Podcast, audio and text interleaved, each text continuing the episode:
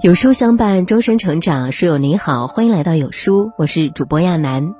今天要分享的文章是：认知水平越低的人越爱抬杠。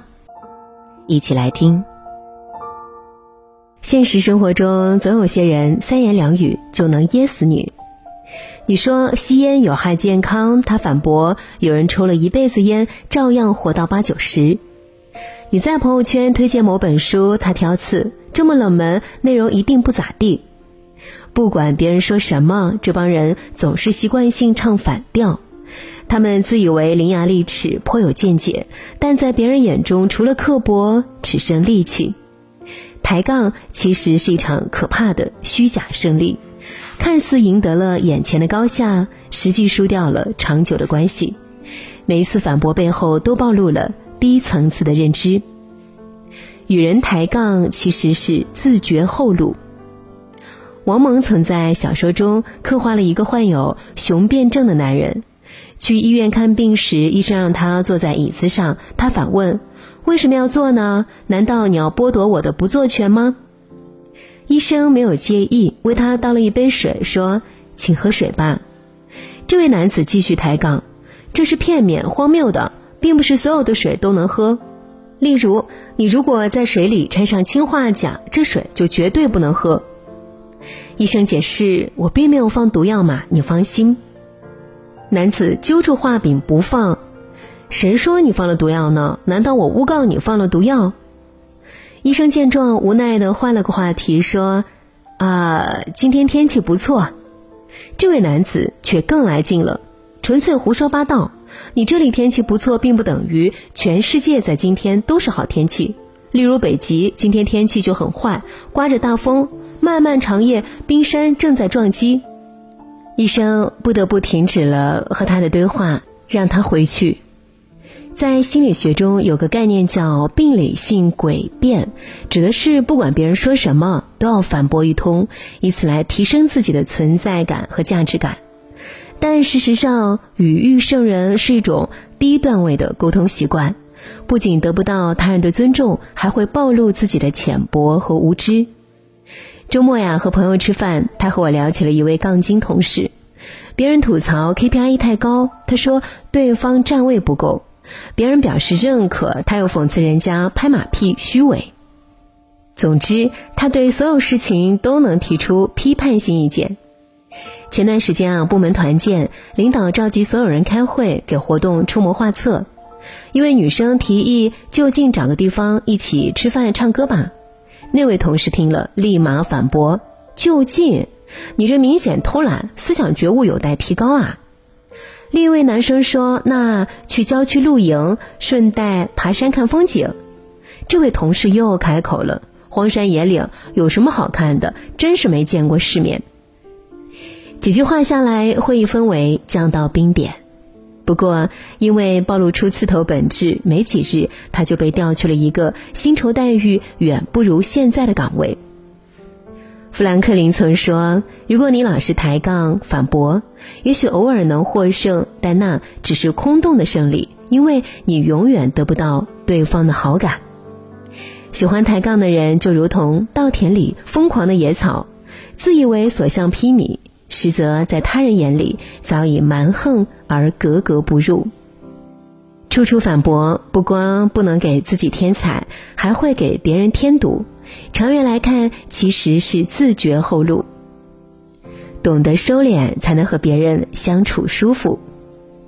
作家雾满兰江曾把人的认知比喻成一个呈漏斗形态排布的巨大天坑。越往下所见越少，机会越少；越是感受到社会不公，愤怒无比；越往上所见越多，机会越多，越是感觉世界美丽，风光无限。在漏斗底端的人，因为层次不够，认知局限，说话做事往往容易走极端；而处于漏斗顶端的人，因为认知豁达，所以心境澄明，会更慈悲，能容人。正如罗翔所言，一个人成熟的标志，就是脑海中能够同时存在两种看似对立的观点，求同存异，精而不争，才能在交往中拉近双方的距离，成全彼此。管理培训家张义武分享过一个故事，他曾经在自家院子里种了许多竹子，在他眼中，竹子代表竹林七贤，还能寄托文人情怀，是提升房子格调的上佳之选。可刚种上没几天，隔壁邻居上门来找他，邻居说：“你这竹子，到时候穿墙而过到我们家来，不就麻烦了？”张先生觉得纳闷儿，这么好的东西。即便过去也是增添了一份雅气，怎么会麻烦呢？可邻居却不以为然。我是做生意的，你这搞个竹子，心都是空的，影响我。听到这样的理由，张先生有些无语，但稍作思考后，他还是答应了对方的要求，挖去了院里的全部竹子。这位朋友知道后，都替张先生打抱不平，说：“你在你家种竹子，他来提抗议，本来就不合理。而且种竹子花那么多钱，你就这么挖掉，太亏了。”张先生却笑着回答：“我想了想，人家说的也对啊。同一棵竹子，你认为是节节高，另外一个人或许就觉得他对做生意不利，是虚的、空的。从人家角度看，并没有什么问题。”而且，如果对方内心一直膈应，邻里关系啊就会不和谐。所以，为了大家都舒服，一定要挖。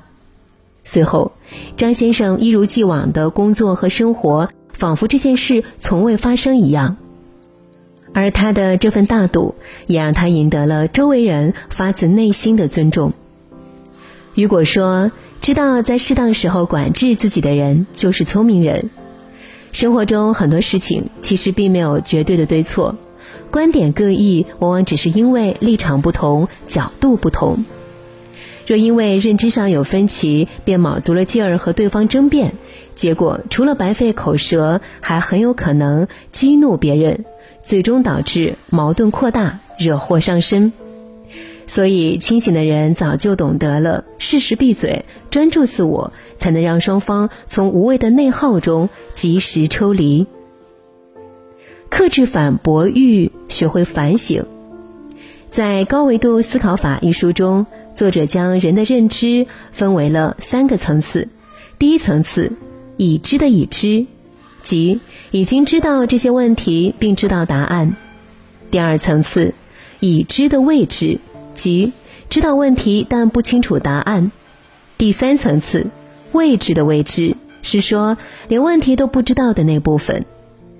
每个人都有自己的认知盲区，生活中更多的是我们不知道的东西。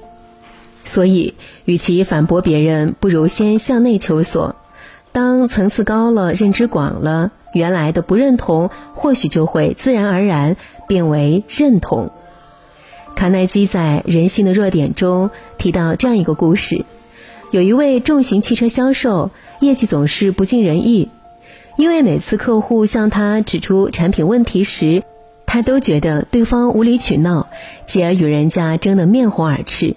久而久之，人们都知道他嘴巴厉害，所以即便他专业技术过硬，大家也不愿意找他咨询，他的工作也越做越差。了解情况后的卡耐基给予了他忠告：保持沉默，不再与他人发生口头冲突。于是他便试着调整心态，不再费心去辩驳客户，而是发自内心来反省自己的问题。面对客户的质疑，他不再争论，反倒面带微笑，默默倾听。客户拿别家车辆的优点和自己产品的缺点比较，他也不再发火，反倒平心静气。客观的承认自己产品的劣势，并认同客户的观点。正是这样的改变，将他从客人的对立面拉了回来。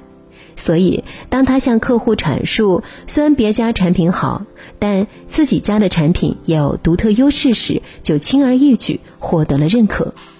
慢慢的，他的口碑越来越好，客户越来越多，最终成为了公司的金牌销售。英国画家瓦斯说：“反躬自省是通向美德的途径。对内求索看似是对领地的压缩，实则是对人生新境界的开辟。只有试着用理解代替争辩，用内省代替反驳，不断完善自我，才能更加轻松的与这个世界相处。”叔本华说，在和别人交谈时，要克制去纠正别人的冲动。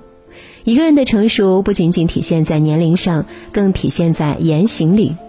心里不压事儿，嘴上不饶人，得罪了别人的同时，也拒绝了自己的成长。只有敞开心扉，提升自己，才能打破认知局限，收获更加辽阔的未来。愿我们都能拥有克制的清醒，接纳的宽容。登高看远，活出精彩人生。点个再看，与朋友们共勉。好啦，今天的文章就跟大家分享到这里。如果你喜欢今天的文章，或者有自己的看法和见解，欢迎在文末留言区和有书君留言互动。想要每天及时收听有书的暖心好文章，欢迎您在文末点亮再看。觉得有书的文章还不错，也欢迎呢分享到朋友圈，欢迎将有书公众号推荐给朋友们，这就是对有书君最大的支持。我是亚楠，明天同一时间我们不见不散。